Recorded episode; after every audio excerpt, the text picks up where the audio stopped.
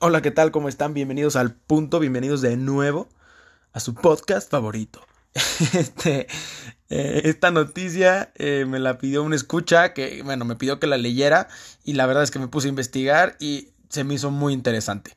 Eh, la titulé El Oro Millennial, Oro Millennial, sí señor, y ahí les va. Kitco News, una agencia dedicada al mercado de minerales, oro, plata y minería en general, muestra cómo los millennials en esta pandemia empezaron a ver los beneficios económicos del metal amarillo, del mismísimo oro. El número de usuarios en Robinhood, una plataforma de trading que está comerciando acciones de oro, ha incrementado muchísimo.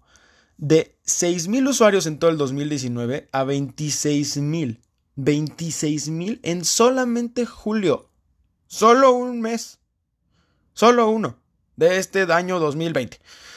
Eh, Kitco habla de cómo Robin Hood puso a disposición el comercio para la gente joven, cómo en el 2017 la fiebre de Bitcoin abrió un panorama muy, muy interesante y nos dimos cuenta de que también este tipo de comercio puede generarnos mucho dinero.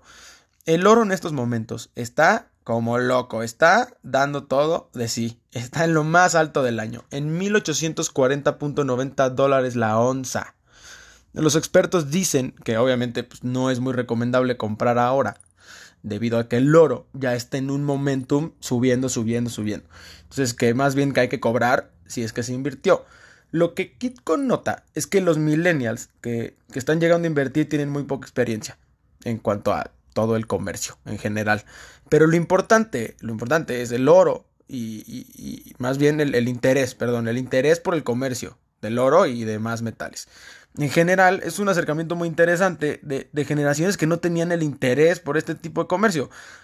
¿Hay que ser cautelosos y estudiar bien las inversiones? Sí, o sea, el riesgo existe. Pero es muy buena manera de generar dinero. Creo que, creo que Bitcoin es un modelo interesante como todas las monedas digitales. Pero el estudio de su inestabilidad es cosa de gente más joven. O sea, es gente, pues sí, ¿saben? De, de generaciones más jóvenes y el comercio de metales lleva, lleva cientos de años, cientos de años generando mucho, mucho dinero. Y, yo creo que es excelente que como generaciones jóvenes empecemos a entender su funcionamiento y lo más importante, estimular los precios. Y esto porque nos abre un panorama mucho más amplio de, comercio, no solamente... Eh, obviamente va a existir siempre alguna inestabilidad con las monedas digitales, pero que no solamente tengamos esa opción. ¿No? También podemos darle la vuelta y, encontrar algo por, pues por los metales. Y para mí, lo más, lo más destacado, y aquí está el punto, aquí está la nota, aquí pon tu círculo, aquí, esto es lo que interesa. Lo más destacado para mí es que los expertos de Kitco dicen, dicen, que el precio más alto del oro para este año aún no llega. Todavía no. Muchas gracias y gracias por escuchar.